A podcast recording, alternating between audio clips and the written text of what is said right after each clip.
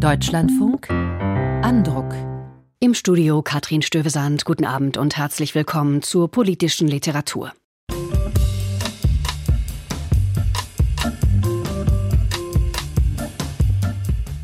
40.000 Menschen im Jahr sterben in den USA durch Schusswaffen.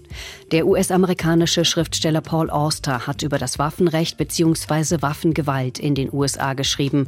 Sein Buch Blood Bath Nation erscheint jetzt auf Deutsch. Ich verurteile niemanden und es liegt mir auch fern, moralische Statements abzugeben. Ich stelle nur das Offensichtliche fest, nämlich, dass wir ein Problem haben.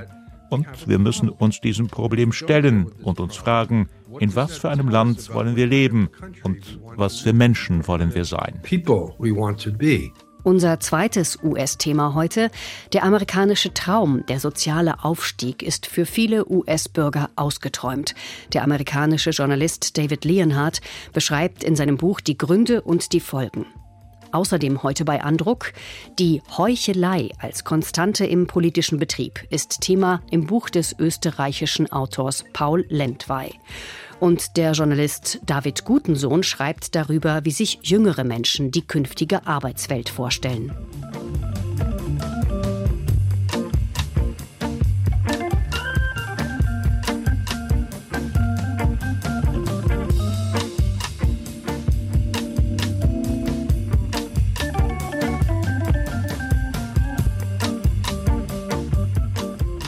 In den USA vergeht kaum ein Tag, an dem nicht irgendwo eine Schießerei mit Todesfolge vermeldet wird. Ob es um Bandenkriminalität geht, um häusliche Gewalt oder Amokläufe in Schulen, Gotteshäusern oder Einkaufszentren. Der verbreitete Waffenbesitz in den USA hat seinen Preis. Aber er hat eben auch verschiedene Aspekte. Die beleuchtet der amerikanische Schriftsteller Paul Auster in seinem Essay Bloodbath Nation. Katja Ritterbusch hat ihn für Andruck gelesen und macht in ihrer Besprechung die Dimension des Problems noch einmal klar. I'm at an elementary school in Uvalde, Texas. Breaking news, deadly church shooting, tragedy in Charleston. Uvalde, Pittsburgh, Charleston, Aurora. Namen, die sich ins kollektive Gedächtnis Amerikas eingebrannt haben. Schauplätze von Amokläufen, bei denen Dutzende Menschen wahllos im Kugelhagel starben. Und die Liste setzt sich stetig fort. Der Schriftsteller Paul Auster, berühmter Chronist amerikanischer Albträume, mischt in seinem Essay Daten, autobiografische Anekdoten und soziales Sittengemälde. Illustriert ist das Buch mit Schwarz-Weiß-Bildern des New Yorker Fotografen Spencer Ostrander. Bilder von den Orten vergangener Amokläufe, Shoppingmalls, Schulen, Kirchen, Parkplätze, entseelte Monumente des Schreckens. Doch im Text geht es nicht nur um Massenschießereien, die spektakulärste Form der Waffengewalt. Im US-Rundfunk NPR sagt der Autor: The actual number of people die Zahl der Menschen, die bei Amokläufen verletzt oder getötet werden, ist vergleichsweise gering. Die meisten Fälle von tödlicher Schusswaffengewalt geschehen anderswo, im Alltag, auf den Straßen, unter ganz gewöhnlichen Umständen. Jedes Jahr sterben in den USA etwa 40.000 Menschen durch Schusswaffengewalt, mehr als bei Verkehrsunfällen, und die Hälfte davon sind Suizide.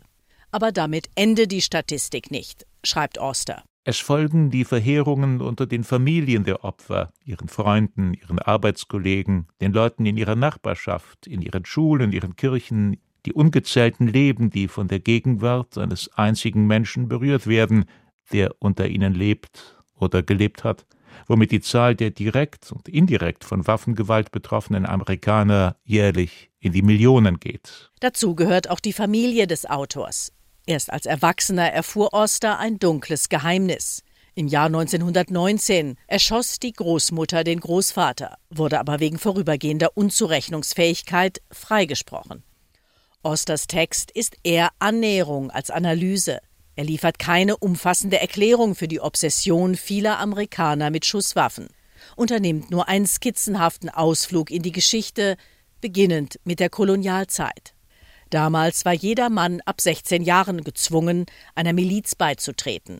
Waffenbesitz war Bürgerpflicht. In dieser Tradition fand das Recht, Waffen zu tragen, später Eingang in den zweiten Verfassungszusatz. und ist seither tief verankert im Selbstverständnis der USA. Paul Auster macht im Text aus seiner eigenen Haltung keinen Hehl. Er wäre aber nicht einer der großen Literaten seiner Zeit, würde er einfach dem Narrativ der Waffengegner folgen. Immer wieder bürstet er gegen den Strich, betont zum Beispiel, die meisten Orte des vermeintlich so wilden Westens hatten eine strengere Waffenkontrolle als eine durchschnittliche amerikanische Stadt der Gegenwart. Der wilde Westen unserer Kindheit mit den Saloons und den Showdowns auf leeren Straßen, das ist ein Mythos. In Städten wie Tombstone oder Deadwood, wo es angeblich jeden Tag ein Blutbad gab, mussten Besucher am Stadteingang ihre Waffen abgeben. Die Zahl der Schusswaffentoten in Tombstone gegen Ende des 19. Jahrhunderts lag bei ein bis zwei pro Jahr. Auch ist in Austers Essay nicht jeder Waffenenthusiast automatisch ein Schurke. Beim Massaker in Sutherland Springs in Texas bei dem 2017 ein Amokschütze in einer Baptistenkirche 26 Menschen erschoss, stellte sich ein einzelner Bürger mit seinem AR-15 Sturmgewehr dem Schützen entgegen, verletzte den Mann und stoppte den Amoklauf. Zugleich zerlegt Auster das Standardargument der Waffenlobby. Deren Vertreter hätten zwar recht mit dem Hinweis, dass Waffengewalt häufig von mental kranken Individuen ausgehe. Aber zu behaupten, Schusswaffen selbst hätten damit nichts zu tun, ist nicht weniger grotesk als zu behaupten, Autos hätten nichts mit Autounfällen und Zigaretten nichts mit Lungenkrebs zu tun. Es ist vor allem der Ton, mit dem sich Austers Buch wohltuend vom sonstigen Eifer der Waffendebatte absetzt. Ich verurteile niemanden und es liegt mir auch fern, moralische Statements abzugeben. Ich stelle nur das Offensichtliche fest, nämlich dass wir ein Problem haben. Und wir müssen uns diesem Problem stellen und uns fragen, in was für einem Land wollen wir leben und was für Menschen wollen wir sein. Osters Text wirft mehr Fragen auf, als er Lösungen anbietet. Der Autor befürwortet Initiativen zur Waffenkontrolle. Ein Verbot von Schusswaffen hält er jedoch für wirkungslos. Wir haben bereits knapp 400 Millionen Waffen im Land. Weitere kommen durch neue Möglichkeiten hinzu, Schusswaffen in Heimarbeit zu bauen. Wer also unbedingt eine Waffe haben will, wird auf keine großen Schwierigkeiten stoßen. Mit drakonischen Maßnahmen kann man den zum Kampf Entschlossenen keinen Frieden aufdrängen. Friede sei nur möglich, schreibt Auster, wenn Waffengegner und Waffenbefürworter sich auf eine schmerzhafte Auseinandersetzung über ihre Vergangenheit und ihre Identität einließen. Doch in einem Land, das noch immer darüber streitet, wer die letzten Präsidentschaftswahlen gewonnen hat und ob Corona real war, stehen die Chancen dafür schlecht. Und so wird Bloodbath Nation die Waffendebatte in den USA kaum erschüttern. Aber ein kraftvoller Appell gegen das Wegschauen ist Paul Austers Essay in jedem Fall. Meint Katja Ridderbusch über Paul Austers Buch Bloodbath Nation. Es erscheint in der Übersetzung von Werner Schmitz morgen im Rowold Verlag mit Fotos von Spencer Ostrander, 188 Seiten, 26 Euro.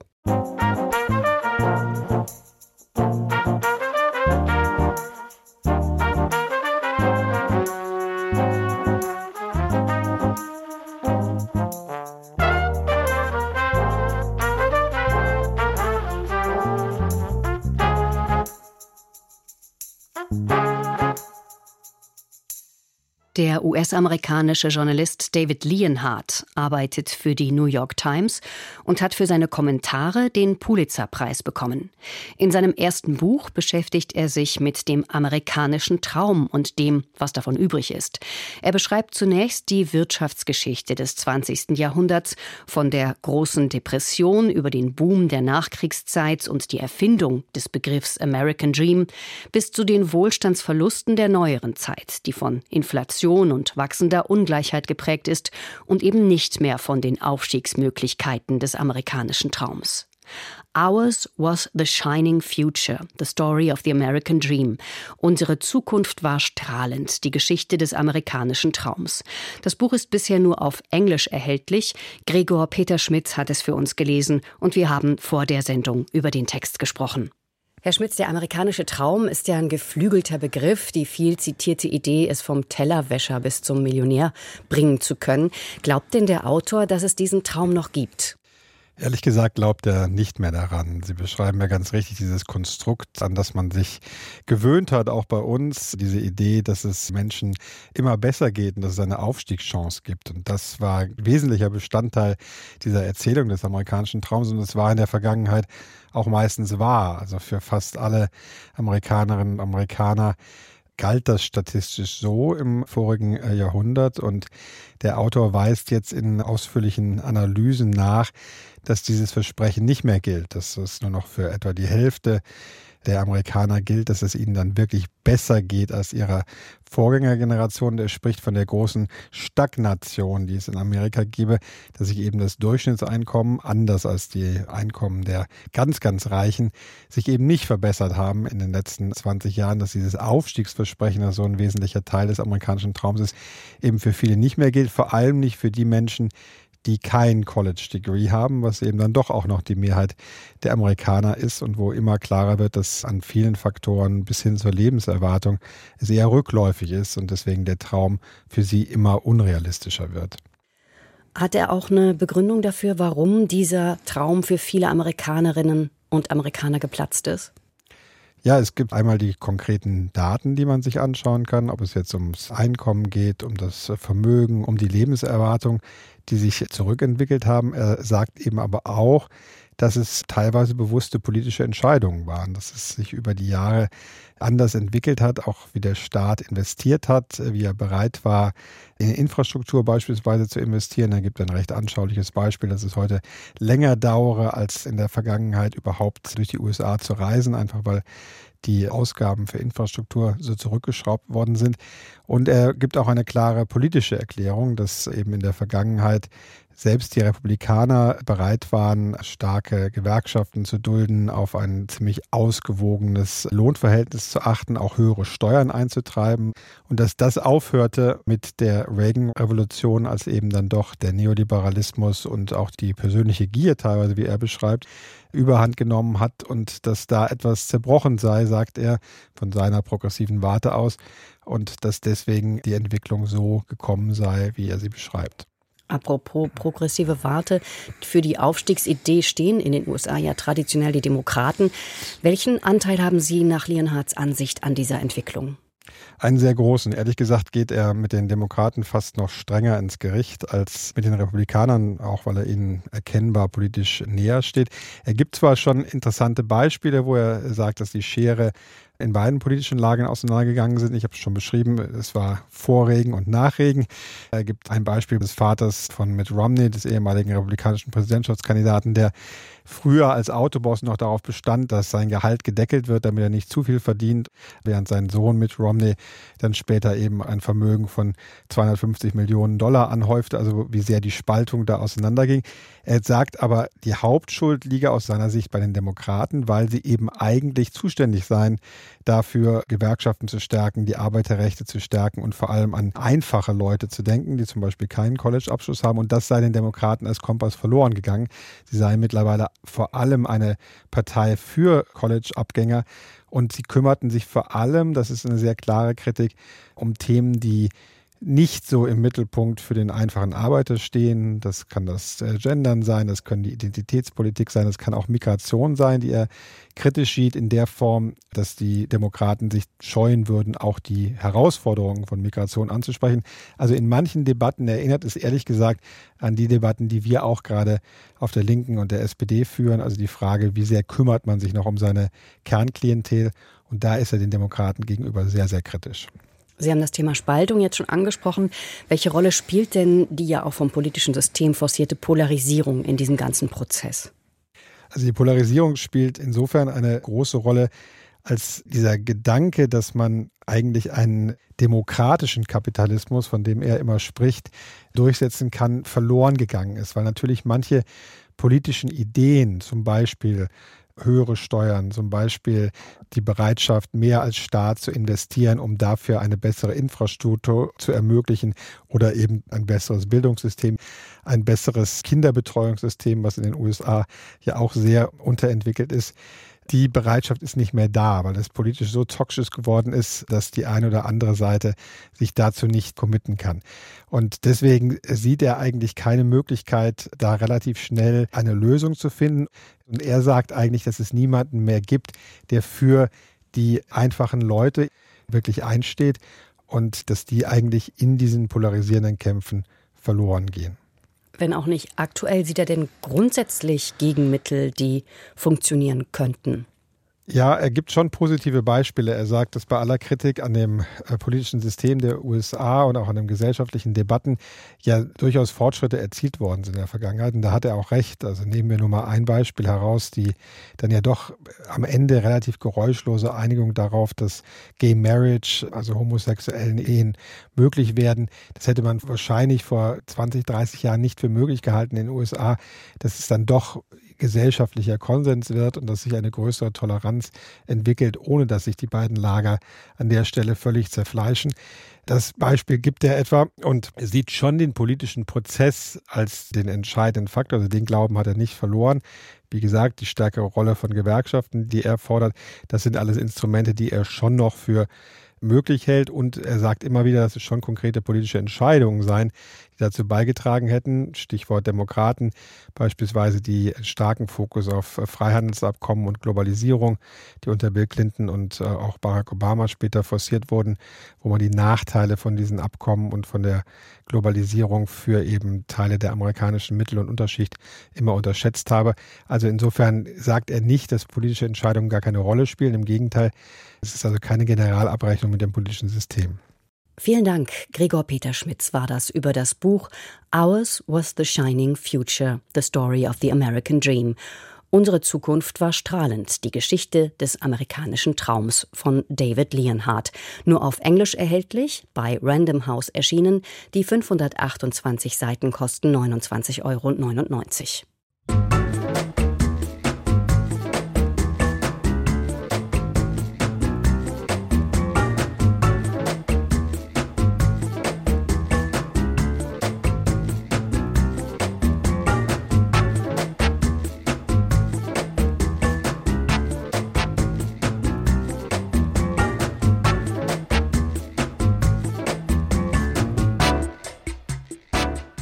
Der österreichisch-ungarische Journalist Paul Lentwey ist mittlerweile 94 Jahre alt.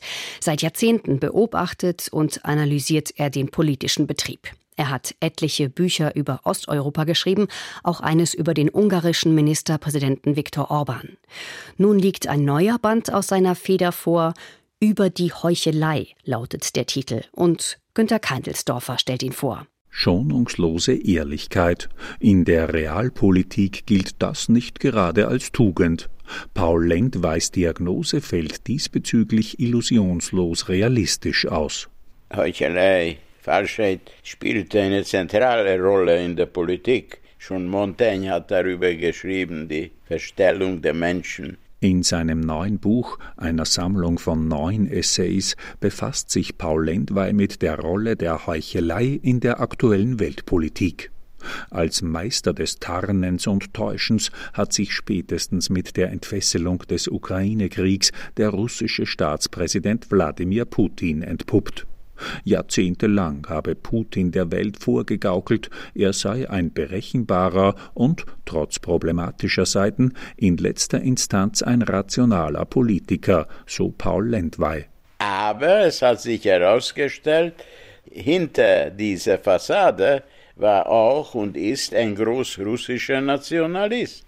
Und er hat das im hohen, relativ hohen Alter, nicht späten 60er Jahren seines Lebens, hat alles aufs Spiel gesetzt, weil diese Invasion, dieser Überfall, das ist natürlich ein folgenschwerer Fehler. Und das zeigt, dass hinter dieser Fassade nicht ein großer Politiker oder Staatsmann stand. Dass ein Geheimdienstler wie Putin auf dem Gebiet des Blendens und Blöffens eine gewisse Expertise hat, sollte niemanden verwundern. Die deutsche Spitzenpolitik ist dennoch freudig auf den russischen Präsidenten hereingefallen, wie Paul Lendwey in seinem Buch analysiert. Einerseits, weil man zwischen Rhein und Oder bis heute ein schlechtes Gewissen wegen des Hitlerschen Vernichtungskriegs im Osten hat. Andererseits, weil die bundesdeutsche Wirtschaft jahrzehntelang von den vermeintlich guten Beziehungen zu Russland profitiert hat dass sich die deutsche Sozialdemokratie, ein Erbe der Ostpolitik Willy Brandts, jahrzehntelang Illusionen über Putins Intentionen gemacht hat, kann man bei einigem guten Willen für geopolitische Naivität halten. Eine Entschuldigung, die Paul Lendwey im Falle des langjährigen Gazprom-Lobbyisten Gerhard Schröder nicht gelten lässt. Gerhard Schröder hat schon als Kanzler 40 Mal Putin getroffen und eine Freundschaft geschlossen und sofort, nachdem er die Wahl verloren hat, sofort stellt er sich zur Verfügung und er ist bis heute Mitglied der Sozialdemokratischen Partei, die ich für einen folgenschweren Fehler halte. Er war wie der Nawalny der große und so mutige Gegner von Putin, der jetzt am Rande des Todes, am Rande des gesundheitlichen Zusammenbruchs von der Welt, total isoliert in Sibirien in der Zelle sitzt, gesagt hat, er hat das so formuliert, Schröder ist der Laufbursche von Putin. So ist es. Als Virtuose des Heuchelns, so führt Paul Lendwey in seinem Buch aus, darf auch der ungarische Ministerpräsident Viktor Orban gelten. Mit Hilfe zweier New Yorker Kampagnenberater, Arthur Finkelstein und George Birnbaum, hat der einstige liberale Orban den US-amerikanischen Philanthropen George Soros, dessen Stiftung ihn einst unterstützt hat, zum wählermobilisierenden Dämon aufgebaut. In Soros hatte Finkelstein seinen idealen Gegner gefunden. Der perfekte Gegner ist einer, den du wieder und wieder schlägst und der nie zurückschlägt, erklärte Finkelsteins Mitarbeiter George Birnbaum in einem Interview. Soros war die Figur, die das Großkapital, das sich angeblich gegen das kleine Ungarn verschworen hat, perfekt verkörperte. Birnbaum gerät im Gespräch noch Jahre später ins Schwärmen. Es lag so dermaßen auf der Hand, man musste es nur noch verpacken und vermarkten. Und damit war das Monster George Soros geboren, eine antisemitische Schreckensfiktion, die ausgerechnet zwei New Yorker Juden erschaffen haben. Viktor Orban, der an Soros Dämonie nie auch nur eine Sekunde geglaubt hat, hatte und hat mit dem philanthropischen Investor einen gut gehenden Wahlkampfschlager. Politische Heuchelei vom Unfeinsten. Ein Meister der gut geföhnten politischen Lüge war und ist in Lendweis Augen auch der frühere österreichische Bundeskanzler Sebastian Kurz. Nach außen hin gab Kurz den smarten Traumschwiegersohn, der wieder Sauberkeit und Anstand in die Politik bringen wollte. In Wahrheit war der jüngste Kanzler aller Zeiten ein eiskalter Machtpolitiker, der, so die österreichische Korruptionsstaatsanwaltschaft, mit unlauteren Methoden arbeitete. Sebastian Kurz war ein Meister der Heuchelei, ein politischer Schauspieler ersten Grades mit einer ungeheuren Begabung nicht zur Gestaltung, sondern zur Fassade und äh, hat dann in der wichtigen rechts von der Mitte oder Mitte-bürgerlichen Partei, der österreichischen Volkspartei, eine Wüste hinterlassen. Paul Lendweis heucheleikritische Essays sind kurzweilig, gescheit und vergnüglich zu lesen. Zu behaupten, dass diese Lektüre nicht auch zutiefst beunruhigend wäre, das wäre allerdings geheuchelt. Günter Keindelsdorfer war das zu Paul Lendweis Buch über die Heuchelei, Täuschungen und Selbsttäuschungen in der Politik. Im Jollnay Verlag erschienen, 168 Seiten, 23 Euro.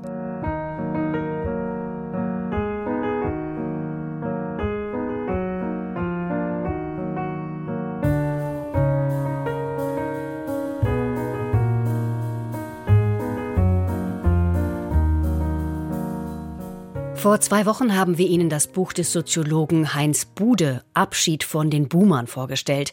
Die Würdigung einer Generation, die nun nach und nach in Rente geht. Heute geht es um die Generationen Y und Z, die sich ja hier und da an den Boomern abarbeiten, unter anderem wegen deren Einstellung zur Arbeit. Heute kommt einer von Ihnen zu Wort, der Journalist David Gutensohn, der sich beruflich viel mit Fragen rund um das Thema Arbeit befasst und der ein Buch geschrieben hat über die Generation Anspruch, wie er seine Altersgruppe im Buchtitel nennt. Anspruch in Bezug auf Arbeitsbedingungen und Lebensgestaltung. Und siehe da, so unterschiedlich im Vergleich zu ehemals jungen Menschen ist das alles nicht. Mit zwei Unterschieden.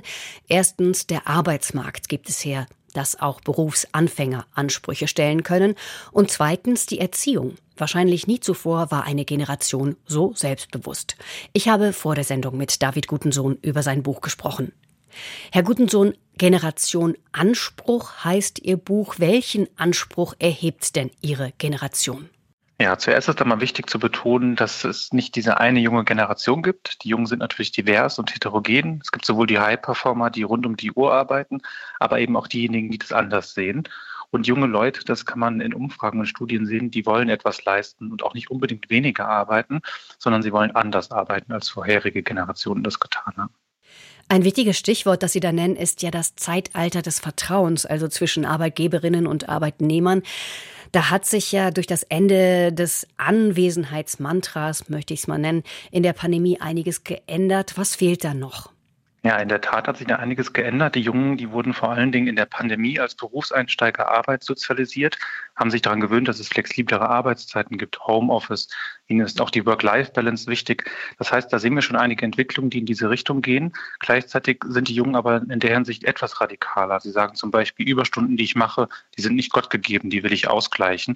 Und der wichtigste Punkt, Arbeit darf nicht krank machen. Sie achten auf ihre mentale Gesundheit und haben eine Art eingebaute Burnout-Sperre und sie erwarten, dass ihre Jobs sie nicht dauerhaft über- oder unterfordern. Und das ist natürlich eine Forderung, die in vielen Unternehmen gerade diskutiert wird, wie wir das organisieren können. All das, was Sie und Ihre Altersgenossen wollen, unterscheidet sich ja in vielen Punkten nicht unbedingt von dem, was ehemals junge Menschen vor Ihnen wollten. Nur war der Arbeitsmarkt ein anderer und die Generationen mhm. vor Ihnen wurden zumeist anders erzogen. Würden Sie sagen, dass Ihre Generation so selbstbewusst ist wie keine wahrscheinlich zuvor? Auf dem Arbeitsmarkt definitiv, das können wir sehen. Der Fachkräftemangel spielt eine sehr große Rolle, denn der große Unterschied zu den älteren ist und den vorherigen Generationen, dass wir da so eine Art Massenarbeitslosigkeit auch erlebt hatten oder zumindest, dass das Gefühl existierte, dass man dankbar sein sollte dafür, dass man einen Job hat.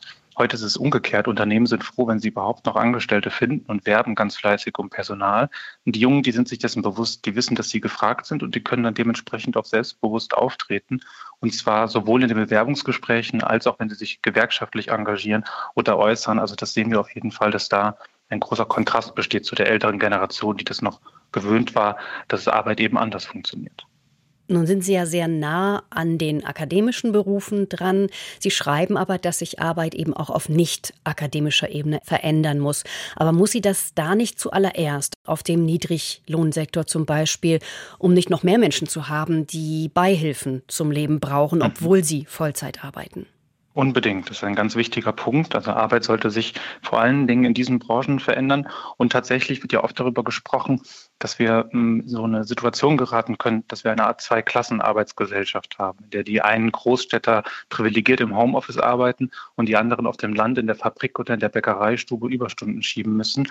Also da müssen wir tatsächlich aufpassen, das birgt gesellschaftlichen Sprengstoff. Deshalb würde ich sagen, gerade in diesen Berufen müssen wir vorangehen. Und da gibt es auch schon schöne Beispiele. Ich spreche regelmäßig mit einer Malermeisterin aus Schleswig-Holstein, die hat in ihrem Betrieb die Vier-Tage-Woche eingeführt vorher das ganze Personal gefragt, was sie sich wünschen. Und die sieht, dass der Beruf attraktiver wird und dass junge Menschen sich entscheiden, sich bei ihr zu bewerben. Und das war lange Jahre nicht so. Also wir sehen, dass auch in diesen Bereichen Fortschritte möglich sind. Die künstliche Intelligenz ist Thema in Ihrem Buch, verbunden mit der Hoffnung auf positive Veränderungen. Nun hat technischer Fortschritt in der Geschichte zwar verschiedene Arbeiten einfacher gemacht, auch etliche Jobs überflüssig, aber technologischer Fortschritt hat ja bisher nie dafür gesorgt, dass wir weniger arbeiten mussten, sondern einfach nur anders. Also da gibt es ja auch Postarbeitstheoretiker, die gedacht haben, mit Aufkommen des Internets, E-Mails und so weiter und so fort können wir bald uns in die Hängematte legen. Ist alles nicht gekommen bekommen. Warum sind Sie so positiv gestimmt in Sachen KI? Das stimmt, das ist ein guter Punkt. Es gab ja mal die Äußerung von John Maynard Keynes, der behauptet mhm. hat, dass wir irgendwann nur noch 15 Stunden in der Woche arbeiten. Das glaube ich tatsächlich auch nicht. Ich glaube auch nicht, dass künstliche Intelligenz so radikal die Arbeitswelt umändert, dass wir alle in Zukunft nur noch 15 Stunden arbeiten. Aber ich sehe schon, und das sagen auch die Expertinnen und Experten, mit denen ich gesprochen habe, dass sich viele Arbeitsschritte automatisieren lassen. Also gerade in Bürojobs ist das gut möglich. Auch in Fabriken können wir das beobachten. Und ich würde zumindest dafür plädieren, da optimistisch zu sein sein und zu sagen, alle Arbeit, die eine Maschine erledigen kann, die sollte in Zukunft kein Mensch mehr machen müssen. Und ich glaube, dass die Unternehmen da auch radikal vorgehen müssen, eben weil sie so wenig Personal finden und gleichzeitig ihre Unternehmensziele erreichen wollen und müssen. Und deshalb sehe ich da viele Vorteile auf jeden Fall durch diese Entwicklung, weil wir dann nämlich eben in Zukunft in die Richtung gehen, dass Arbeit von Menschen gemacht wird, die Menschen auch machen wollen. Herr Gutensohn, Jobs wie Ihrer und meiner, die gehen ja oft über in Freizeit. Ob man jetzt Zeitungen liest oder Bücher am Wochenende im Urlaub oder sich anderweitig auf dem Laufenden hält. Dann gibt es Abendtermine, die man auch nicht immer als Überstunden aufschreiben kann oder will, weil Netzwerken ja auch zum Job gehört, aber eben nicht Arbeitszeit ist. Muss man nicht mhm. bei der Berufswahl auch wissen, dass manche Jobs eben nicht als 40-Stunden-Woche funktionieren? Ja, der Journalismus ist ein gutes Beispiel dafür. Ich würde sagen, dass ich viel arbeite, aber nicht zu viel. Habe keine Vier-Tage-Woche, aber ich achte schon darauf, meine Überstunden auszugleichen und zwar zeitnah. Ja, man sollte bei der Berufswahl sicherlich auch darauf achten, in welche Richtung sich Berufe entwickeln können. Und zu manchen Berufen gehört es eben mehr dazu. Da kann man dann schwierige nach Feierabend einfach komplett abschließen. Aber Studien zeigen eben, dass es wichtig ist, das zu tun. Und je mehr man sich darum bemüht, desto besser. Ein ganz wichtiger Punkt in Ihrem Buch, finde ich, ist der Blick auf die Arbeitslosigkeit, der ja fast immer mit einem Stigma verbunden ist. Und in dem Zusammenhang stellen Sie die berechtigte Frage, darf man Jobangebote ablehnen, wenn sie nicht den eigenen Vorstellungen oder der Qualifikation entsprechen? Oder schuldet man der Gesellschaft nach einer gewissen Zeit einfach Arbeit, welche auch immer? Genau, wir haben, was das Bürgergeld angeht, ja in den vergangenen Monaten und Jahren viel darüber diskutiert, über diese Frage. Da wurde auch viel verkürzt, da wurde immer davon gesprochen, dass sich Arbeit in Deutschland nicht mehr lohnt. Dem würde ich nicht zustimmen. Das zeigen auch die Studien vom IFO-Institut beispielsweise, dass sich Arbeit immer mehr lohnt, als nicht zu arbeiten. Aber trotzdem müssen wir uns gesamtgesellschaftlich natürlich die Frage stellen, macht es denn jetzt Sinn, Zwangsarbeit in gewisser Form zu haben, wie es ja manche aus der Opposition fordern? Nein, würde ich sagen, denn das führt letztendlich zu einem sogenannten Drehtüreffekt. Also dann gehen die Leute auf den Arbeitsmarkt Arbeitsmarkt, die machen dann Jobs, für die sie eigentlich nicht ausgebildet sind oder die sozusagen nicht dementsprechend fördern und mhm. die kommen dann wieder zurück in Arbeitslosigkeit. Also eigentlich der sinnvollere Ansatz wäre, eine Art aufsuchende Sozialarbeit zu machen. Ich habe da auch ein Team vom Jobcenter Kassel dabei begleiten können. Die gehen zu Langzeitarbeitslosen nach Hause, die sprechen mit denen, die versuchen, die zu Maßnahmen mitzunehmen und versuchen, die eben zu integrieren in Coachings. Und das ist, glaube ich, ein Weg, der immer wichtiger werden wird, weil wir eben nicht darüber sprechen, dass da jetzt eine riesengroße Anzahl an Arbeitslosen nicht arbeiten möchte. Viele können es nicht, viele sind es nicht mehr gewohnt und viele brauchen eben die Unterstützung. Und ich würde da eher sagen, lieber fördern als zu viel fordern. Ja, Sie haben da ja auch einen Langzeitarbeitslosen getroffen, der eine solche Antwort ja auch sehr schwierig macht. Vielleicht können Sie von dem kurz mal erzählen, weil das war ein ganz tolles Beispiel, finde ich, warum mhm. wir auch unser Denken über den Begriff Arbeitslosigkeit mal hinterfragen mhm. sollten. Das Beispiel zeigt auch, dass wir generell über den Begriff Arbeit sprechen sprechen sollten, denn es geht nämlich darum, dass der Langzeitarbeitslose, den ich begleitet habe, viele, viele Jahre nicht gearbeitet hat, gleichzeitig einen Doktortitel gemacht hat, promoviert hat, also eigentlich gute Voraussetzungen hat und der vielen dieser Klischees, die man gegenüber mhm. Arbeitslosen hat, eben nicht entsprochen hat und der sich ehrenamtlich engagiert hat in der Geflüchtetenhilfe, der sich um Seniorinnen und Senioren gekümmert hat in seiner Zeit. Also da sehen wir, dieser pauschale Vorwurf, da will jemand nicht arbeiten, der ist oft so nicht haltbar. Und deshalb müssen wir mit Blick auf Ehrenamt, aber eben auch mit Blick auf Care-Arbeit beispielsweise auch darüber sprechen, was eigentlich Arbeit bedeutet. Ihr Buch ist ja als eine Art Porträt ihrer Generation angelegt. Das heißt, sie grenzen ihre Altersgruppe von anderen und deren Vorstellungen ab. Das leuchtet einerseits ein, andererseits birgt das auch zwei Gefahren. Sie werten damit indirekt andere Lebensentwürfe und Leistungen ab, statt, sage ich jetzt mal, die Differenz zu feiern. Und sie reichen damit eben auch niemandem die Hand, der nicht genauso denkt. Nun brauchen wir in diesen Zeiten nicht unbedingt noch mehr Spaltung.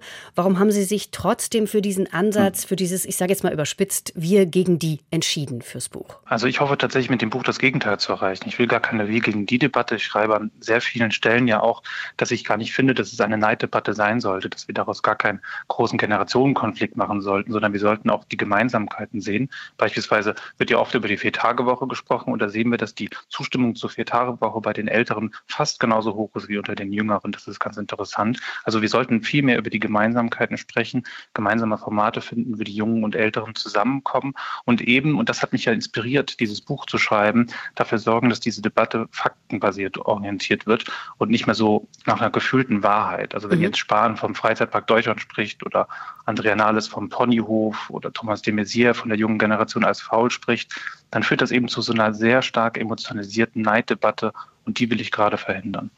David Gutensohn war das, Autor des Buches Generation Anspruch. Arbeit ist nicht alles und das ist auch gut so. Im Ökom Verlag erschienen 188 Seiten, 22 Euro.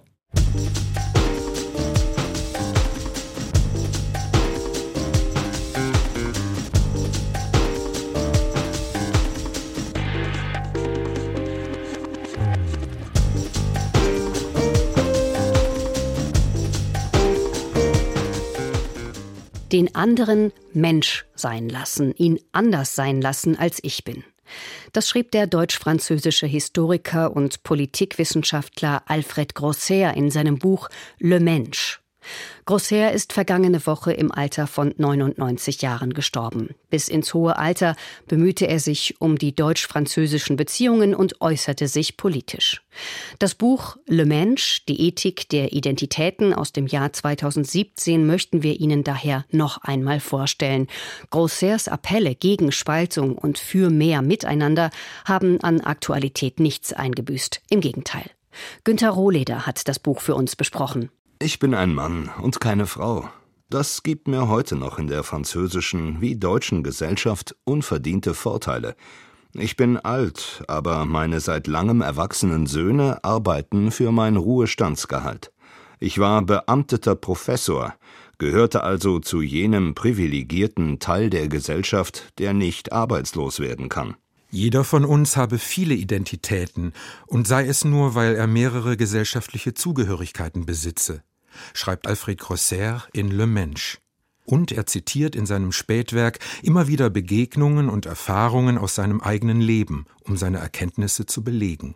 Er sei Franzose durch und durch, schreibt Grosser, so wie andere Migranten, die in Frankreich zu Franzosen wurden. Und niemand würde da von einem Migrationshintergrund sprechen. Was macht Identität aus? Als Radfahrer fürchte ich mich vor Autos. Als Autofahrer fürchte ich die Radfahrer.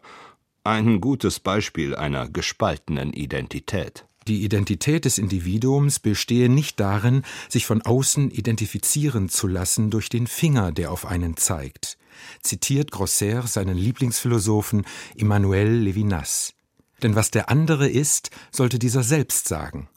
Häufig sei aber das Gegenteil der Fall. Der andere wird schlicht zu dem, was von ihm gesagt wird. Identität durch Zuschreibung. Die Engländer, die Juden, die Moslems, die Flüchtlinge, die Katholiken, die Nachbarn, die Ärzte, die Hausfrauen, die Apotheker, die Landwirte.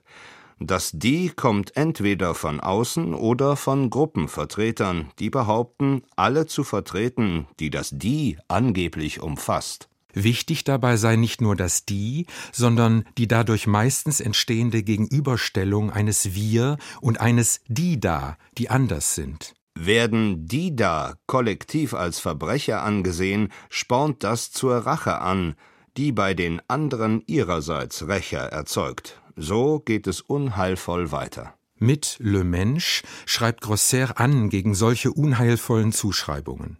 Man könnte auf diese gut verzichten, findet er, wenn man den anderen schlicht als Menschen betrachten würde. Rückblick August 1944.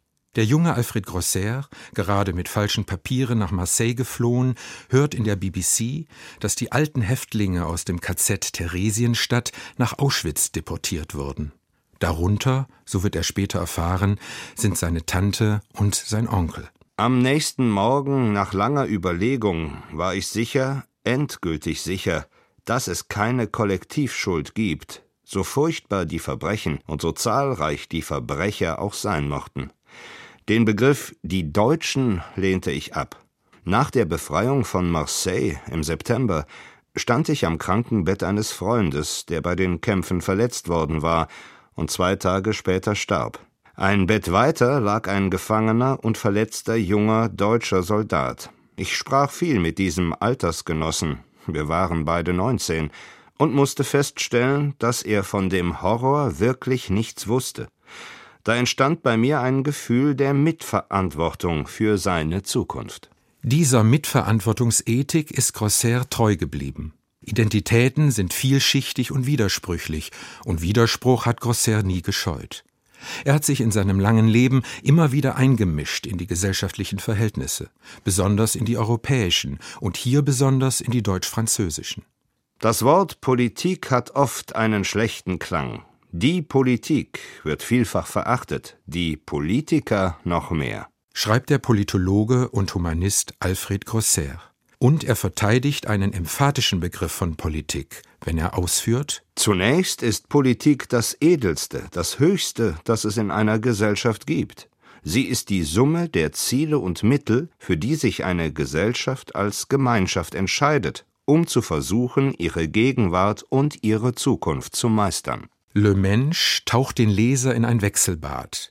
Da ist zum einen der von radikalem Humanismus getriebene Aufklärer, der aus der Perspektive des klugen und ungeheuer kenntnisreichen Beobachters ergiebig über Ungerechtigkeit, soziale Missstände und Moral in Gesellschaft und Politik und Religion reflektiert. Und da ist zum anderen der hochgeehrte wie streitbare Zeitzeuge und Gastredner, der mit zahlreichen Amts- und Würdenträgern aus Politik, Religion und Gesellschaft in Kontakt stand. Grosser zitiert großzügig aus deren Redemanuskripten und verteilt neben Kritik viel Lob.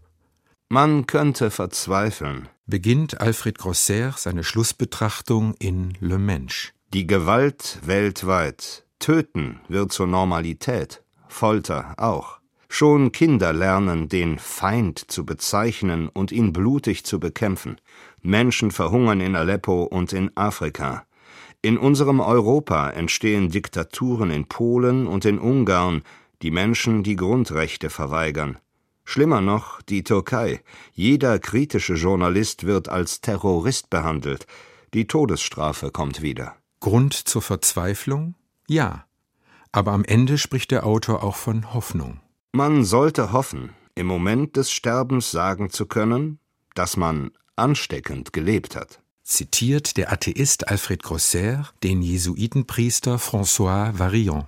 Dass man seine Zeit genutzt hat, um den anderen zum Sein und zum Anderssein zu verhelfen, den anderen Mensch sein lassen, ihn anders sein lassen, als ich bin, was Zeugnis seiner Freiheit sein soll. Doch wie kann man beeinflussen, ohne die Freiheit zu begrenzen? fragt der Autor. Die Antwort scheint mir zu sein, dass es gilt, dem anderen bewusst zu machen, was seine vielfältigen Zugehörigkeiten sind, und ihn dann auf kritische Distanz zu bringen zu diesen Zugehörigkeiten, denn so kann er entdecken, dass seine eigentliche Identität das Zusammenwirken dieser Zugehörigkeiten ist.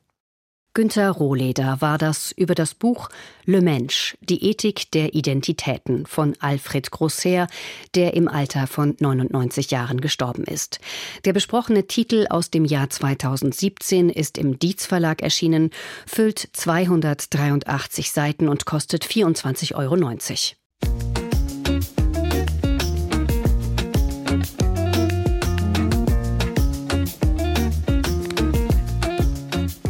Und das war Andruck für diese Woche. Am kommenden Montag haben wir mit Blick auf den Jahrestag der russischen Großoffensive gegen die Ukraine ein paar Bücher zu eben diesem Themenkomplex in der Sendung. Für heute danke für Ihr Interesse. Mein Name ist Katrin Stövesand. Einen schönen Abend noch.